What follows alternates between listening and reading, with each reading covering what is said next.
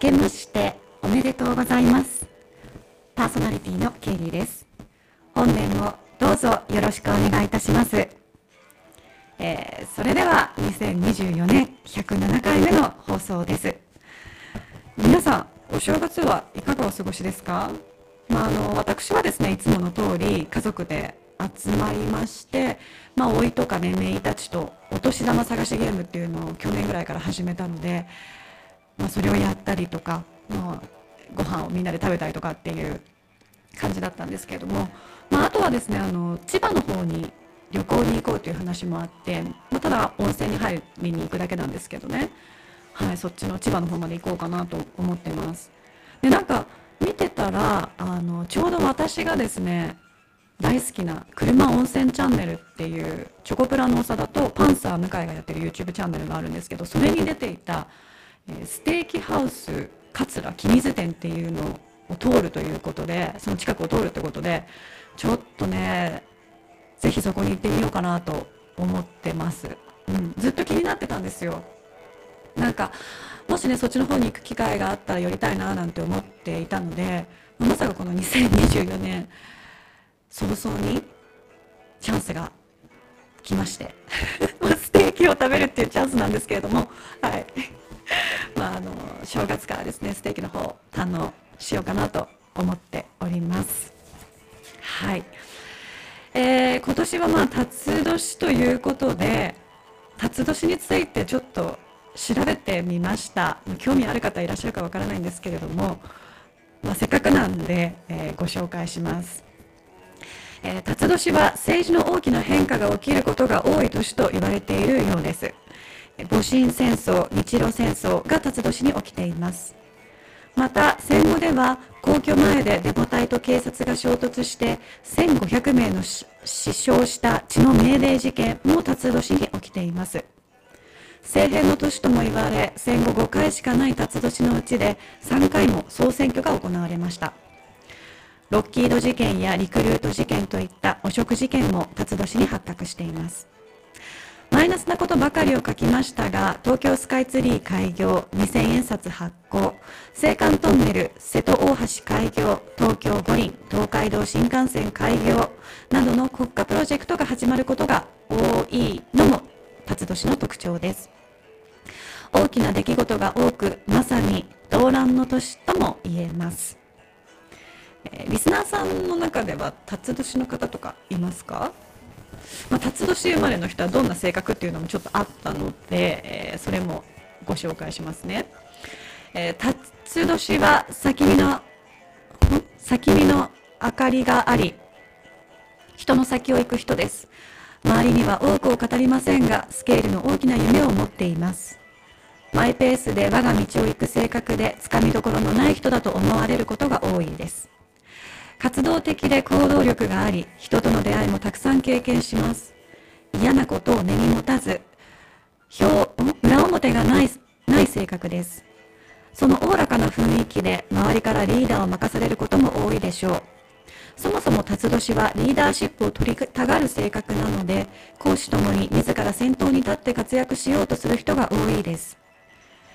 一方で辰年にはプライドが高く負けず嫌いな一面もあります。スケールの大きな夢を持っているがゆえに思い通りにならないことがあると自暴自棄になったりイライラして相手への敵対心をあらわにしてしまいます。そのため出会いは多くとも仲間には恵まれにくいでしょう。あんま良くないね。普段はおおらかでいい人なのにスイッチが入ると徹底的に人と戦って勝ちに行こうとする。向きになると手がつけられないといった印象を持たれることもしばしばです。だからですかねこの性。あの政変の都市とも言われるっていうのは政治家にはこういうタイプが多いんじゃないでしょうか。分かんないけど、えー、スイッチが入るととても熱心に物事に打ち込むのですが忍耐力に欠け うまくいかないことがあるとあっさり手を引いてしまいます。その熱量の振り幅の大きさも辰年がつかみどころのない人だと思われる理由となっています。協調性を意識することが大切です。そうすることで人が集まり、えー、先のこれ名だね。先見の明や。視野の広さ。常識にとらわれない発想力などの長所が発揮されます。周りの人に助けられ長所が十分に発揮されればおのずと評価されるようになります。自信過剰にならず人の意見に耳を傾けることに心がけましょう。えー、だか最後あんまり良くないね。でもまあスケールのね大きい夢を持つ人が多いっていうことなのでね。あの協調性を持ってその夢を叶えていけばねうまくいきそうですけれども。はい、まあ、ということであのちょっと辰年について話したんですけれども、えー、私自身あんまり興味がありません、うん、辰年については、まあ、私も干支はねあの牛で辰ではないので。ただあのごめんなさい。正直ちょっとネタがないんですよ正月早々からは。はい、ですので、まあ、ちょっと穏やかにね、えー、辰年というのを紹介してみました、えー、ただですね1月のオラクルこちら届いてますよ。はい。なんでねあのここから行きましょう、えー、ということでもいもいさんのオラクルです。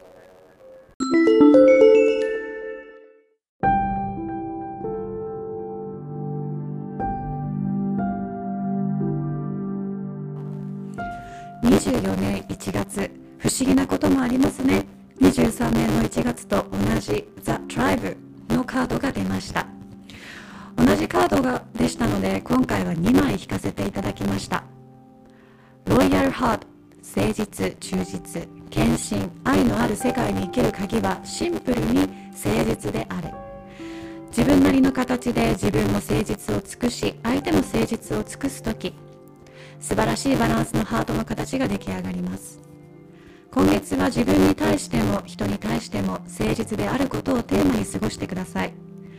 愛に満ちた世界はあなた自身から始まるのです。去年と同じ The Tribe のカードはコミュニティ気心の合う人たちとの絆あなたの居場所を知ることというメッセージです。心地よい方たちと誠実な愛に満ちた世界をあなた自身で始めてください。素敵な一年のスタートになりますように。